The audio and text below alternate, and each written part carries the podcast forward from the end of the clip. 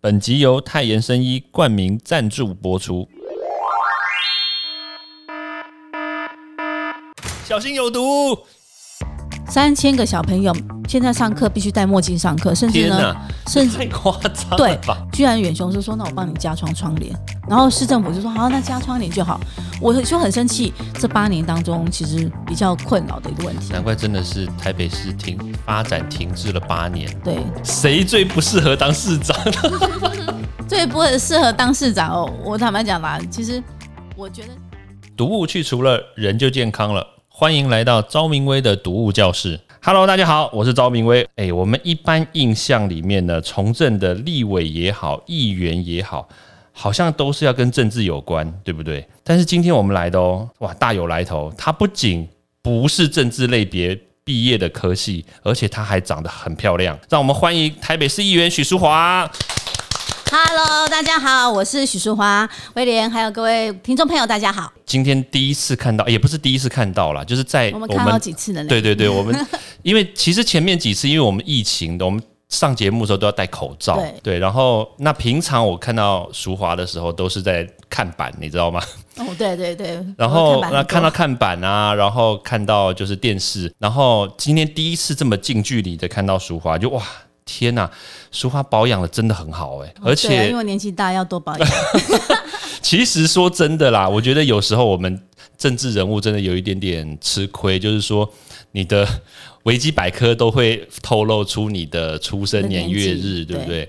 然后那当然我。我我跟淑华以前我不会去查他的那个出生年月日啦，然后但但是我们因为要要聊天嘛，我就还是稍微看了一下，就哇不看则已，一看惊人呐、想不到淑华真的保养的很好，很想把维基百科弄掉，对对，你下次把它删掉。但是。但是我觉得我们正面走向，因为说实在话，因为淑华当议员也当了很多年，对不对？对，其实我讲凭良心讲了，我从以前看到他的时候，跟现在其实真的没有太大差别。哦，真的真的很会讲话。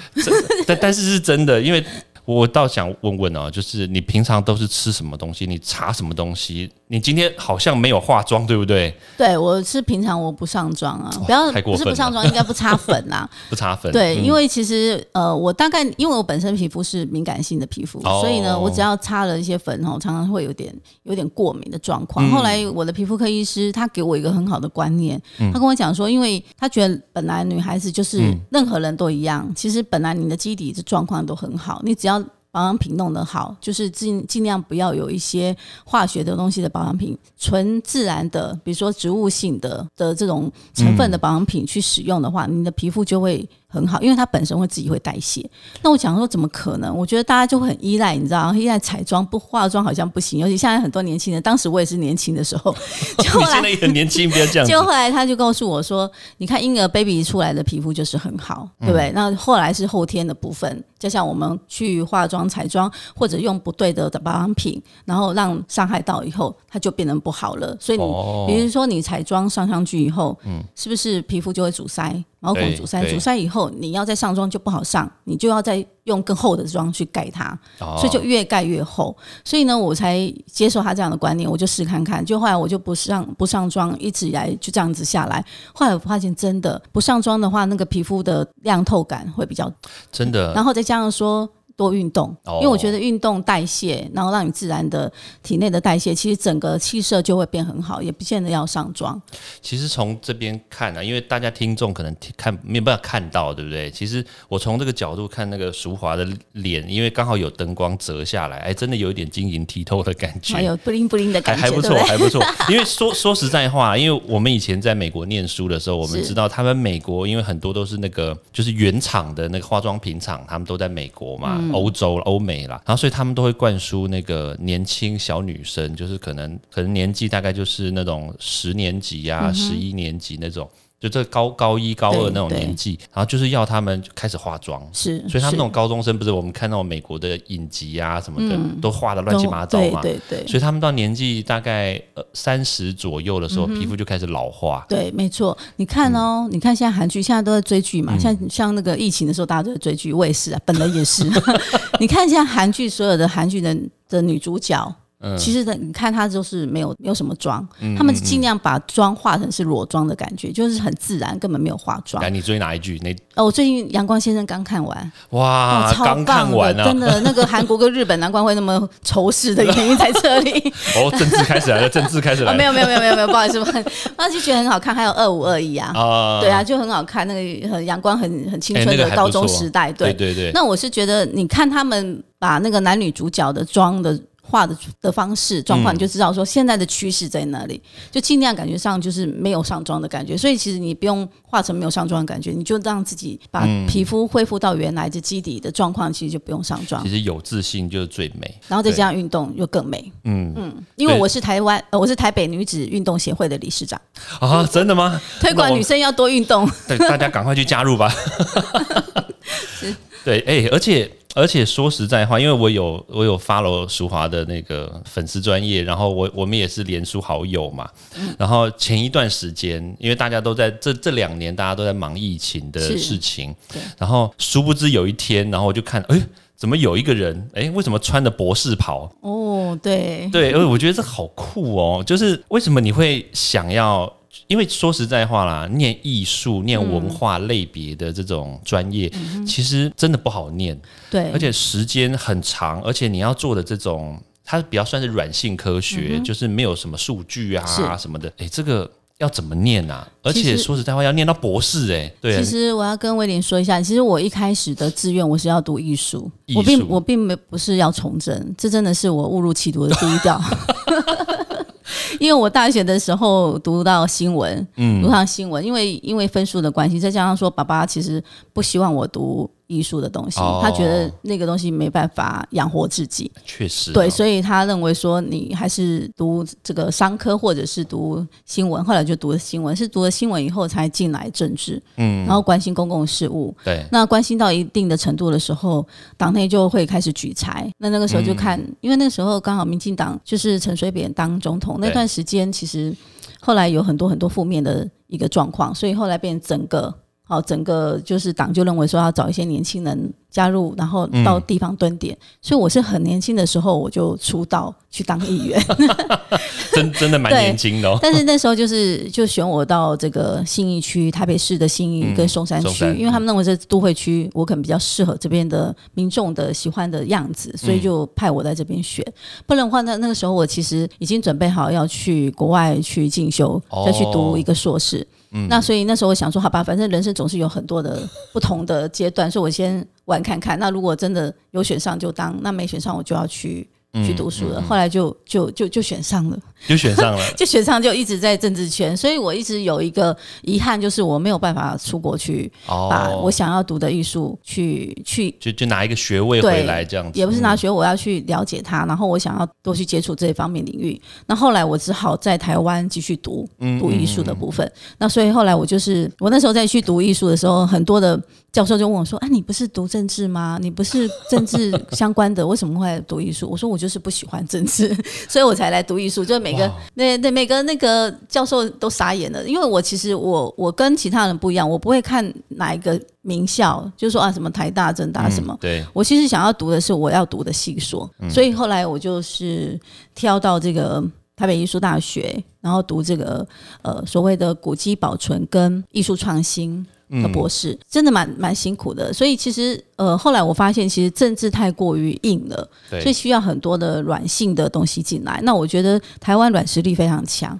像我我后来就是在台北市推的那个时尚设计产业，嗯，就台北时装周，那时候就是我推的。本来是预算是编是购物节，台北购物节，那时候香港购物节比我们强太多了，所以我就说我们比不过香港，你何必再花那么多钱做一个购物节，也没有太多吸引力。所以我们把那三千六百万的购物节的钱转换成时尚周的概念，嗯然后我们就是先办一系列的甄选，甄选一些年轻设计师，然后各大学的设计师甄选完以后，我们帮他办一场服装秀。嗯，所以我是从那个时候就开始推这个软性议题。那包括像我们现在美术馆要不要国立的国立的一些博物馆需不需要收门票这件事情，因为在国外其实根本不收门票，他们都用抖内的。对，好像除非是私人的美美术馆，那公立的大部分都懂内。那最主要的原因是为什么？就是要鼓励民众来参与或来看美术馆的展。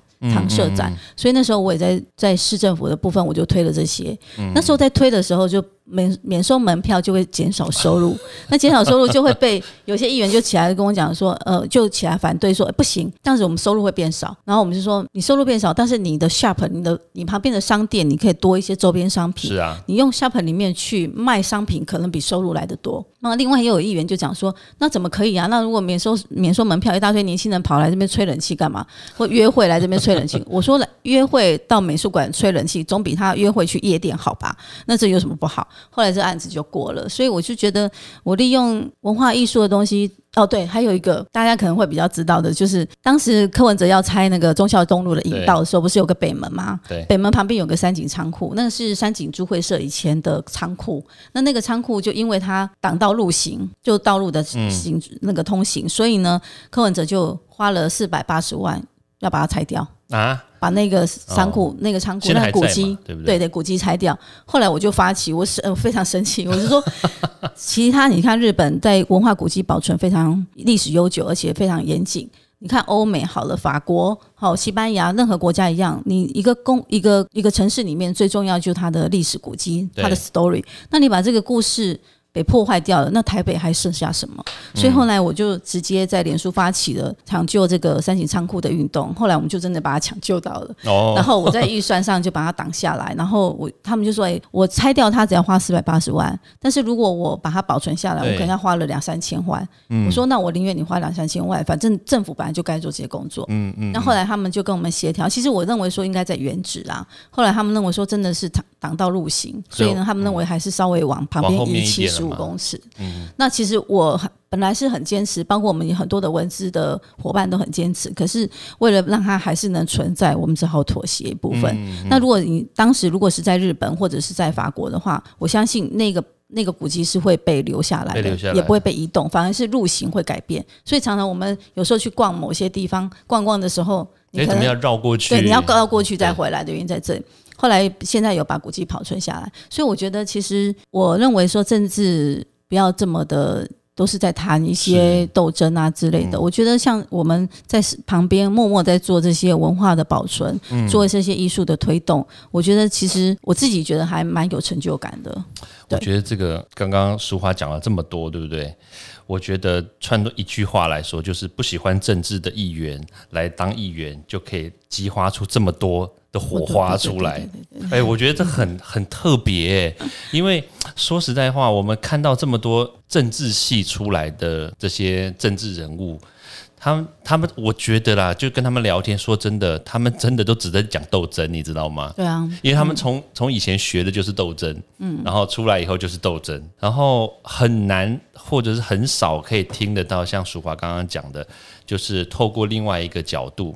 就是自己本身的专业，然后来改变这个这个市容，或者是改变这个这个政策或怎么样？我觉得其实我觉得这个都很都很重要哎。不过我我觉得哦，如果念艺术真的没有去，比如说你刚刚所讲一你的你的专长在古迹保存啊这些文化的这这个层面层面的执行。没有到法国，没有到欧洲，对啊，很可惜，对不对？超可惜的，我那时候就好想去。因为像像比如说，像比如说你去，比如说甚至希腊也好，对，他们西班牙或怎么样，他们都有很多那种几千年的古迹，那种建筑。然后这我觉得真的蛮遗憾的，哎。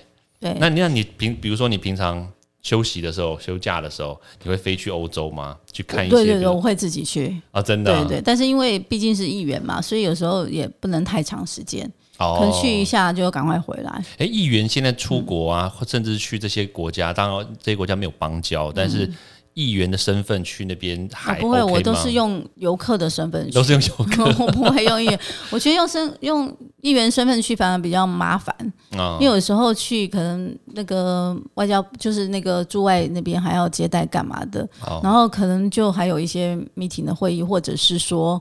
嗯，就会变有点像公务行程的感觉，我就不是很喜欢。那我喜欢就是用一个旅客的身份去，然后去看他们的，然后深入一点的去了解一下他们的生活方式、他们的心态，然后从民众了解他们的政策是什么，那可能会比较好。就等于是说，就是出出境的时候就是。跟我们一样嘛，对不对？对对就是一般人一样，就是拿个护照直接去。对对对对，OK，那这样他们不会特别的 check 或检查，应该不不会知道嘛？那除非是香港或者是中国，那你不要去。香港就不让我去很久。嗯，我我我其实我也不太能去吧。对，好都不然。除了文化之外，其实我们也知道说，因为你你担任这个防止动物受虐的这个分会的顾问嘛，对。台湾分会的顾问，那所以你以前有养毛小孩对不对？对，因为爸爸爸爸以前就是有养了一只蝴蝶犬，然后后嗯来我又后来又养了一只迷你贵宾。那其实我很我们都很喜欢动物啦，也很喜欢呃狗啊猫啊。嗯但是因为刚开始是因为爸爸接触的是狗，所以后来我们就是都都是狗养狗狗。那后来、呃因为他们两个都往生了。啊，对，那往生了，我们都还是每年清明都还是会去帮他 拜拜，他们有被埋在什么特别有他们就？就就就灵骨塔，嗯，哦对，他们有灵骨塔，我就帮他安排灵骨塔，然后每年清明都还是会去拜拜，除了跟 跟爷爷奶奶拜拜以外，还会去拜拜我们的狗。那其实事实上就是去看看它，它其实就是我们的亲人。对，我们的家里的一份子这样的概念，但是我那时候会担任这个防止虐待动物协会，是因为我发现其实很多动物需要被救援。那第二个呢，还有很多的一些动物相关的政策都没有好好去做推动嗯。确实是所。以我那时候才会接的这个顾问，我已经当了十几年的顾问。然后嗯像之前比较比较有名的，就是我去救那个浣熊，嗯，就是有一个咖啡馆，他们就利用浣熊来做一个行销嘛，啊对。然后后来就有疑似虐待浣熊的状况，然后用牧羊犬去咬它或者有打它这样，然后后来我就跑去。直接就带动保处人就去把它救出来，嗯，然后那个人现在也也也有一个司法上的诉讼。那我是我是觉得说，其实他可能不是故意的啦，因为野生动物坦白讲，呃，会养的人不多。那如果你真的要要要养野生动物的话，你必须要了解，其实养的那个人，哈、嗯就是毛小孩的爸爸妈妈要非常了解。就像你养一个小孩，你也很了解小孩怎么样洗澡，怎么样喂奶，怎么样照顾他，怎么样跟他沟通。动物也是一样。其实主人真的很重要诶，因为我们常常看到就是很多狗咬伤人，但实际上都是比如说它该要被牵拉拉绳的，它会被牵起来，可是他们很多都放。其实我真的不懂诶，在台湾很多人都会遛狗的时候会把狗放掉。嗯他他觉得说，哎、狗会跟在他旁边，然后他可能知道怎么回家。可是，在国外这不可能发生的、嗯因为国外你他们都会要求你狗一定要牵绳子，然后除非到一个特定的那个那个那个栅栏围起来的这种动物可以跑的地方的话，他们才可以允许它放掉。不然的话，那个狗如果它真的去咬伤人，嗯它那个狗会死刑，嗯就是狗会被安乐死。对对，然后然后人也会吃吃罚单，就会就会有一个诉讼。对啊，可是，在台湾完全没有这种事情哎、对，其实我觉得就是养成教育很重要啦。哈、事主本身要负起一个社会责任。对，那另外就是说，这呃制度上面的问题也是啊。其实我们本来就把呃动物哦，比如说狗啊、猫啊，当做像呃禽，就是那个家禽类对。哦，家禽类家禽类，嗯所以它并不是把它当做一个独立的一个像亲人的概念，嗯所以变成说法令跟二三十年的法令其实是有差有差异。现在的形态跟社会的改变，所以后来我们就在法律上多一些推动。可是像我那时候就是养养我那个迷你贵宾很小一只，然后我就那个时候大概十几年前吧，我那时候就带带我的狗狗去餐厅，然后后来。那餐厅老板看到我带狗进来，后来就呃就跟我讲说，看能不能不要让狗出来。那因为我们进带进来，它不可能一直在我包包里面，所以要让一定要让它出来。可是你又不能让它出来，后来我就离开那个餐厅。所以后来才发现说，有很多制度面的部分要去改变。嗯，好，那其实当然他们有些会考虑说，呃，因为有些是用餐人，他们不喜欢有动物，然后另外有一些人可能就是饲主自己哈没有好好管理好。自己动物，嗯所以他们怕说狗又乱跑的时候，你失主又不管，也造成麻烦。啊然后，所以后来我就觉得说，这个部分要来推，就是说我的我们现在就开始推友善的动动物餐厅。嗯但这个动物只要可以让狗狗进来，给让猫进来的话，那这个我们就有个标章给他。嗯那我们也鼓励业者，那有些很爱护动物的业者，他们就会。餐厅业者他们就会好，那我们就加入这个行业。我觉得是慢慢去推动，让它变成是一个友善动物的城市概念。以前我在在纽约念书嘛，然后其实有很多很多的餐，真的很多哦。他们其实即使即使他们没有贴这样的标章，但是他们还是会欢迎就是狗狗进来。所以其实有时候去某些餐厅，而且你就会赫然发现狗就就在你旁边，嗯，但他们会上链，我觉得这个非常重要。他们会至少他们会乖乖的待在、待在那个主人旁边，他不会像台湾。我真的觉得有时候很多观念，很多人呐、他他的观念是停留在真的三四十年前，就是狗它就是让它随便跑来跑去，对。然后他不不管它，也不牵绳。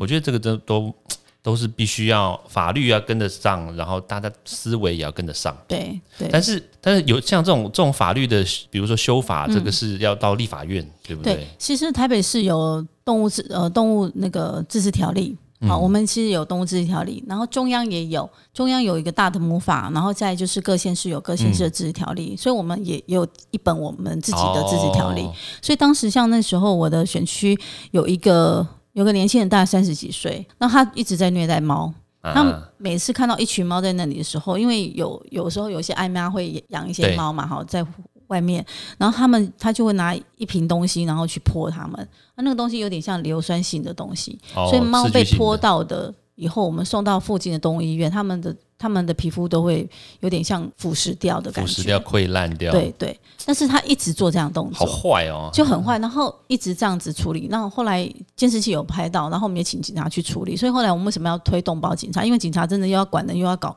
管动物，他们真的太忙了。那有一个专责的动物警察比较好处理。如果只是呃，只是说政府部门进去的话，其实你调查权也不够。那后来才发现说，他其实他知道法令，因为哈，我们的法令是，如果你虐待动物致死，而，让它重伤，所谓重伤是一个器官坏掉。对，那叫重伤，致死当就死掉嘛。但他如果是泼这样的东西的时候，其实只是皮肤上的伤害，是但是还没有还没有重伤，所以没有任何刑事责任。啊，所以他尽量泼，尽量虐待动物。漏洞嘛。对，就是也是因为这样子，我们才发现说这个不应该。只要你有泼的动作，然后虽然没有致死或者是重大伤害的话，但是你有这样子虐待的行为如果是累犯，你第一次说不小心，如果是累犯的话，确实你有这样的前前科是蓄意的话，我们就应该就是依法还是要送没错送到刑事做处理。那后来这个部分我们就做一个调整。啊，这真的太坏了。我记得这好几年前不是有个什么台大的学生，对不对也是虐猫，但是他是把猫弄死掉，对对。坏哦。啊，他们就是看啊，原来死掉才有刑事责任。那我只要虐待他，不要只要不要有死掉或者不要有重伤，那就没。所以我还是继续虐待啊，那个叫做凌虐，好吗？您对，想到我就生气。真的，而且真的想到就生气耶。对，所以所以为什么我会一直致力在做动物救援？嗯，然后从救援的过程当中，我可能知道有哪些问题需要去改善，然后我们就去做推动。嗯，对。对，那除了除了这个毛小孩的问题之外呢，其实在，在未来，因为你要选举了嘛，所以在在未来的这个市政上面，你觉得我们什么东西还可以再加强？其实我一直很想讲巨蛋的事情，你介意讲吗？我是不介意讲，但是我要先先跟大家报告一下，我是松山新一区，顺便打广告，不好意思啊，没有开心开玩笑。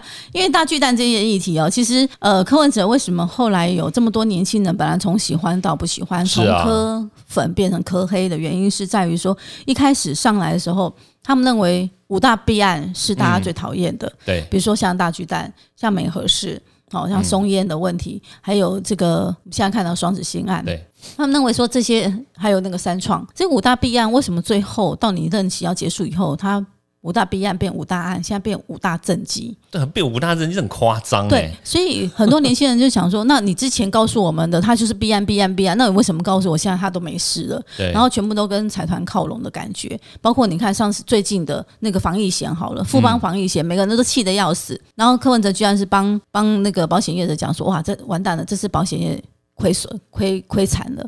结果后来我去我们去了解，我去把富邦的资料调过来，因为毕竟我们我们台北市是那个富邦第一大股东，没错，好错，股东之一。然后我看每年分润的利润，我们都还在赚钱。嗯，所以你看，它可以分给市政府这么多的利润，因为我们有，因为柯文哲在那边有安排了大概将近十一位的独董，十一位啊，他总共有多少个独董董事他啊？好包括富富邦集团里面有人寿、建设，还有银行，然后还有他的子公司，好，所以加起来他安排了十一个他的独董，那这些独董都具有民众党的身份，哇哦，所以呢，难怪他会帮富邦讲话。所以我们那时候就很生气啊！你应该要你你应该是政治素人，你应该不应该被财团控制？嗯，这个时间点你应该帮民众争取保险理赔，因为民众就是因为他们经济状况有限，所以认为说我保个险保个安心，如果真的出了状况，我可以不用花那么多钱去付医疗费用，甚至住院的费用。那他们是因为这样子，所以才去保险。那结果碰到这件事情，你还帮保险公司讲话，对，然后并没有帮民众去争取。那保险公司敢敢保就要。敢赔，对啊。那后来我们看到其他保险公司，连很小间的保险公司，什么台湾产物保险那些，人家每个都履约了，嗯，现在只剩下福邦还在跟民众熬。那我这边还收到很多民众的一个投诉案件，太糟糕。所以我们认为说，其实台北市政的部分，今天不管市政做到怎么样，我觉得台北市有一个优点，就是台北市的市民都很就是蛮努力在做事的。所以呢，整个市政的市容啊，甚甚至我们的产值都不会落后于其他的县市。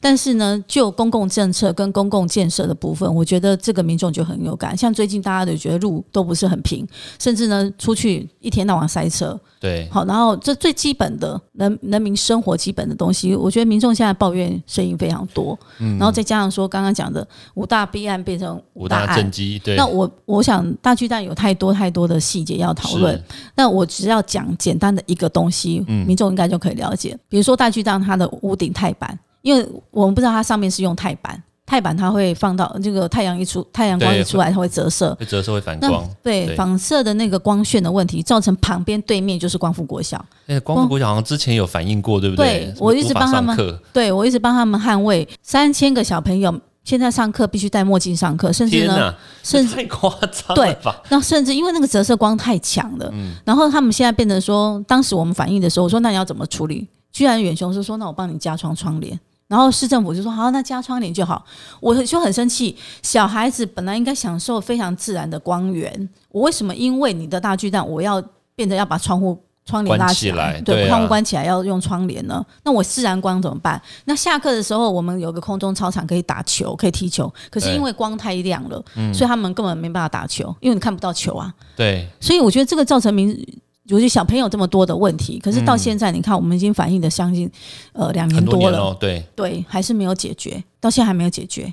他们还说要除漆料，然后这个漆料上上去，哎，说还还还会拉长啊，反正用他们把它涂黑，涂黑以后又烂。所以所以现在我们从远远的看那个大巨蛋，它上面那个看起来很旧，那它是因为他们故意要涂那个漆，是不是？他们故意涂漆，然后让它看看起来不要那么。有那个折射效果，光没有这么强。可是后来那个漆也都掉下来，掉下来还是会折射。因为因为远远看，就是它好像那种像。比如说船走久了以后，船不是看起来会旧旧有那种生锈的那种样，没错，它其实远远看也是那样子哎。对，因为它本来是黑的，可是它掉漆以后变生锈的感觉。啊，难怪觉得好像它 外表生锈。所以，所以我就说我不需要讲太多 detail 细节的东西，什么流流流速那么多啊，然后什么消防安全什么，我们不用讲那么多，我就光一个屋顶钛板的问题，就一个屋顶钛板，你可以搞了两年还没有结束。然后你又一直急着要让他赶快开幕，那请问一下，那市民的权益在哪里？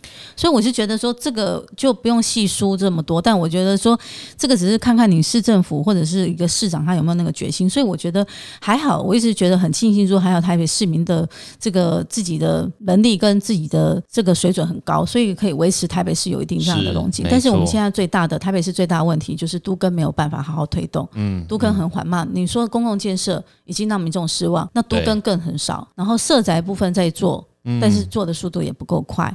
那事实上，我觉得，因为长期以来柯文哲一天到晚跟中央对杠，杠了下来以后，其实很多事情你就没办法如期去处理。这真的蛮麻烦。你看，像那天又跟李永德两个在吵。事实上，那个那个空总那一块哦，空总那一块，其实我们是呃中央是决定想要把它做成。动漫哦，动漫基地很特别，对，做一个动漫基地。那如果是一个动漫基地，事实上它其实就是一个很好发挥，因为本身那块你看已经荒废在那边大概将近快二十年了。嗯，那如果把它弄成动漫基地的话，那事实上可以吸引很多民众来。而且它旁边就有一个新创文那个文创的中心，那边有一个文创中心，那也蛮蛮不错的。那我是觉得不要去炒这种政治议题。如果我们跟中央好好沟通，其实中央在台北市有很快很多地。嗯，像国防部也很多很多地，那其实中央跟地方合作，其实它可以做更多事情，然后可以符合更多公共建设力。像你看盖一个社宅好了，年轻人要的社宅，那又跟有些地是中央的，有些地是地方的，然后又因为这样大家又在吵架，那社宅又盖得很慢，然后还有一个就是社宅盖完以后，台北适当的房价很高，但是我们认为说应该要便宜给这些年年轻轻人居住没。错。可是柯文哲那时候就说没有啊，我还有营建成本啊，哦，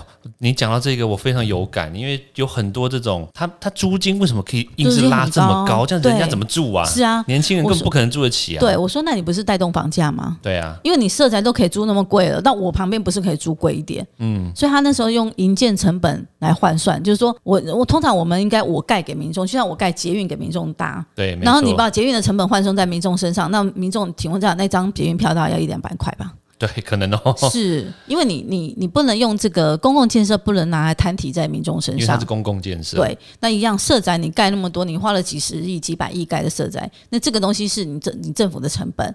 那不对啊然我缴纳税人民缴的钱，就是让你盖一些公共建设嘛。那盖出来这个再方便民众使用，那只是方便民众使用的时候，你把关要做好。比如说你哪些条件让他们进来，你要做好，就这样就好。但是你就是要鼓励年轻人住在市中心，然后搭捷运，因为几乎我们社宅都在盖捷运附近。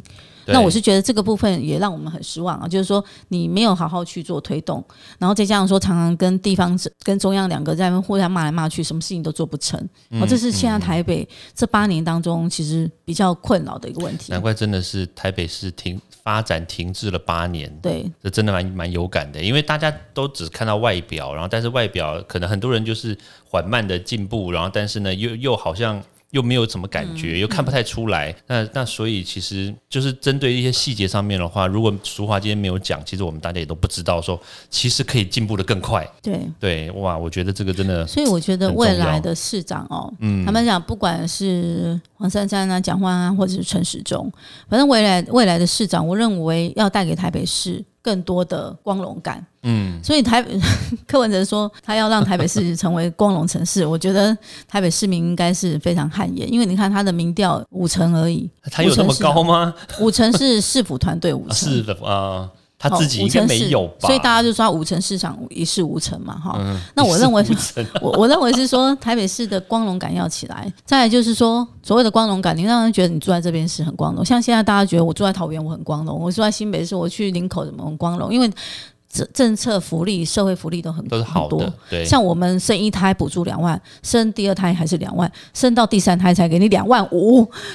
那生三个哎，疯掉了？对，然后呢，桃园是生一胎给你三万，生两胎以后都要给你五万。哇，搬到桃园去，所以啊，所以台湾现在很多年轻人去啊，而且房价又便宜，所以我们助理啊搬到桃桃园去了。而且有蛮多哦，真的对啊，你欢迎你来桃园啊，这样好像 我好像是那个桃园市长的感觉，没有开玩笑，开玩笑。我的意思是说，怎么样让台北市更有光荣感？说我住在这里，我的社会福利很好，嗯，好，我的那个呃财政分配上也很均匀，甚至我的产值很高，我的就业率很好，嗯，我觉得这才是重要。你看所有的产业如果移到桃园，桃园不断的招商。对。像之前哦，像比如说像三立啦、明视，他们要做一些所谓影音基地的时候，本来是看上内湖那一块对，就后来内湖那一块不知道怎么样，反正就是我们后来有再去查了，他其实嗯，因为标案的问题，他们其实设限门槛很高，哦，然后后来把他们等于是赶他们赶走了，所以他们现在你要去林口林口了。对。那你看林口一个一个影音基地在那边可以创造几百个人的就业机会，对，那我这边就损失了九百几百人的就业机会。对啊，同样的道理，所以我觉得台北市的产值越来越低，然后就业率也越来越，所以这个才是台北市现在问题。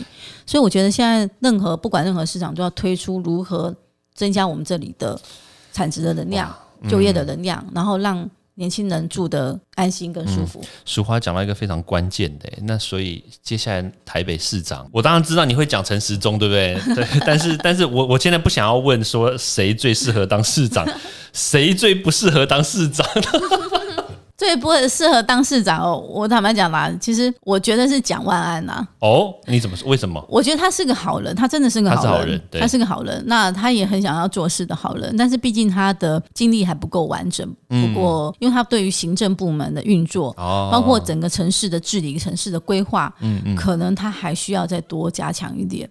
因为你当一个立委，跟你当一个市长其实是不太一样的。对，确实是。对，那你如何去统筹，或者是你要画给市民台北市的一个某个愿景？那这个愿景是什么？嗯，好像最近他每次提出来的政策都一直被打枪，那不然的话就是黄珊珊随便讲几句就把他糊弄掉了。嗯，那事实上我们就如果是黄珊珊讲，我们都还是可以提出更多论述跟他互跟他辩论。嗯，因为我们了解市政，所以呢，陈时中当然也有个，当然会有个 bug，就是说，哎，你你你是卫福部啊，对，你是指挥中心啊，那你怎么懂台北市政？那确实他是卫福部，他是指挥中心，但是他已经统筹全国的当时指挥中心的所有的业务，然后还跟行政院做配合，所以行政院现在有多少的政策推动，他其实很清楚。嗯，所以呢，你从当然你不能从所有国家的政策来看台北市，对，好，那这个部分他会去补强，但是他补强的时间会说很短，他他可以很快就会吸收所有的讯息，因为他已经知道中央政策是什么，然后我怎么样延续，像你看不孕症的部分，嗯嗯，不孕症就是他推的，那时候我很多身边很多女孩子都非常感谢说有不孕症这个补助，因为他们并不是不想生小孩，而是生不出来，对对，然后生不出来怎么办？但是呢，光不孕。的这些费用哦，收费啊那些都很贵，对，所以他一次都要好几十万，对他们讲压力很大。所以我如果这次失败了，我再下一次我要再花那么多钱，几十万，对。所以我认为说，哎，这不孕症的部分，我们就会再提供给给给陈世忠说，你除了中央的不孕症以外，因为中南部搞不好比较好生啊，哈。那台北市可能要怎么强化？对，那可能在哪一部分的补助要再加码？好，类似这样子。那我觉得这个部分我们就可以提供他更多的意见。我觉得这样很好。那他可以很快就衔接上。嗯可是因为蒋万他完全不了解，那黄珊珊至少他现在当副市长，他可以很快的去掌握很多的资讯。而且他当议员是当了很多届。对他也是跟我一样当了很多届的。对，然后但是但是他至少他比较除了议员以外，他也也对行政部门他也比较娴熟。是。所以他很快就可以，也可以很快就有一些资讯可以提供。所以相对的看起来就是蒋万会稍微比较弱。嗯，但是我还是要重申，他是个好人。但是好人，我们的 呃，可以摆在更适合他的位置。确实啦，其实我觉得，就这二十年来，台湾的这个政治的人呐，其实真的摆错位置。即使他，我们不管他是不是那个政治出身，或者不是政治出身，摆错位置的话，确实就会造成很大的怎么讲？我觉得损失啦。像我举一个简单例子，你说。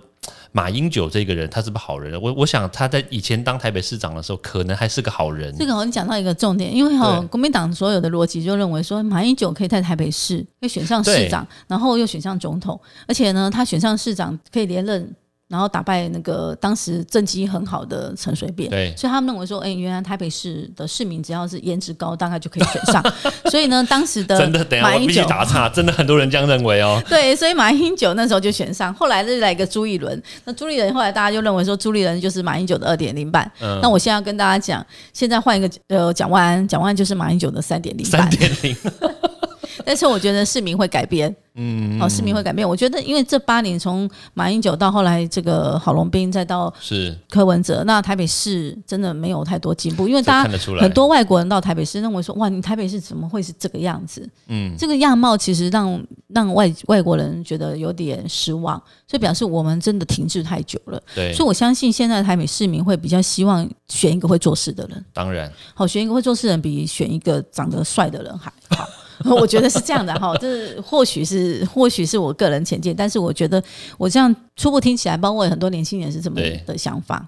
我觉得这个这个确实是这样子啊，因为因为我们的时间也是有限嘛，对不对？人家书华店还要赶场，对。但是我我必须要强调啦，就是一个一个好的城市，一定要在意的就是说我们要。给他有愿景，然后给他有光荣感，然后让大家知道说，我们这个城市未来的四年、未来的八年，我们要甚至未来更久，我们要把这个城市带到什么地方去，而不是说我们就哇，现在看到这个市长长得好帅，哇，好棒，好开心哦，但是。未来在哪里？我们不知道。对，那我还要补充一个，我觉得台北市还有欠缺一个国际能见度啊。对，城市的国际人，如果我们是台北市是一个首都，我们的能见度应该要够。就像东京哈，像像首尔，其实首尔都已经超越，快超越我们了。对，好，那为什么呢？是因为他们把他们的都市国际化，比如说他们首尔，像他们现在电影拍的很好，他们剧也很好，他们那些文文创的东西，包括电。电玩的部分都比我们还要强，所以他们会把他们的城市推出来。嗯，那我觉得我们如果在国际上，包括因为我们跟两岸有一些呃矛盾的关系，可能会常常被打压，那你就用城市去推动。是所以我认为说，你如果有个城市的能见度，在嗯国际上可以看得到它的话，我觉得对台北市是一个很大的帮助。嗯然后也让更多外国人士，甚至呢，我们招商可以让更多的外资到台湾、到台北市来设设公司，设立台呃亚洲办事处或大大中华的办事处，我觉得这都很好。所以这个人他就必须要有这样的能力的人。我觉得真的是诶，而且趁现在这个时间点啦，就是两岸的，还有包括香港的一些问题，我觉得台北是应该要是时候的站出来了，而不是说一直在搞这个五大政绩哈，不是五大弊案的五大政绩，我觉得应该是要这么做了。嗯，对，哇，今天真的非常谢谢淑花来这边谢。谢大家记得哦，，年底投票的时候，松山信义记得要来投许淑华一票哦。对啊，要拜托大家哦，我很会做事，认真做事。好，谢谢淑华，好，谢谢谢谢威廉，谢谢各位听众朋友，谢谢，拜拜拜。好，拜拜。欢迎大家到 Apple Podcast 或各大收听平台帮我订阅、分享、留言。有任何问题或想知道的内容，也欢迎大家来找我讨论哦。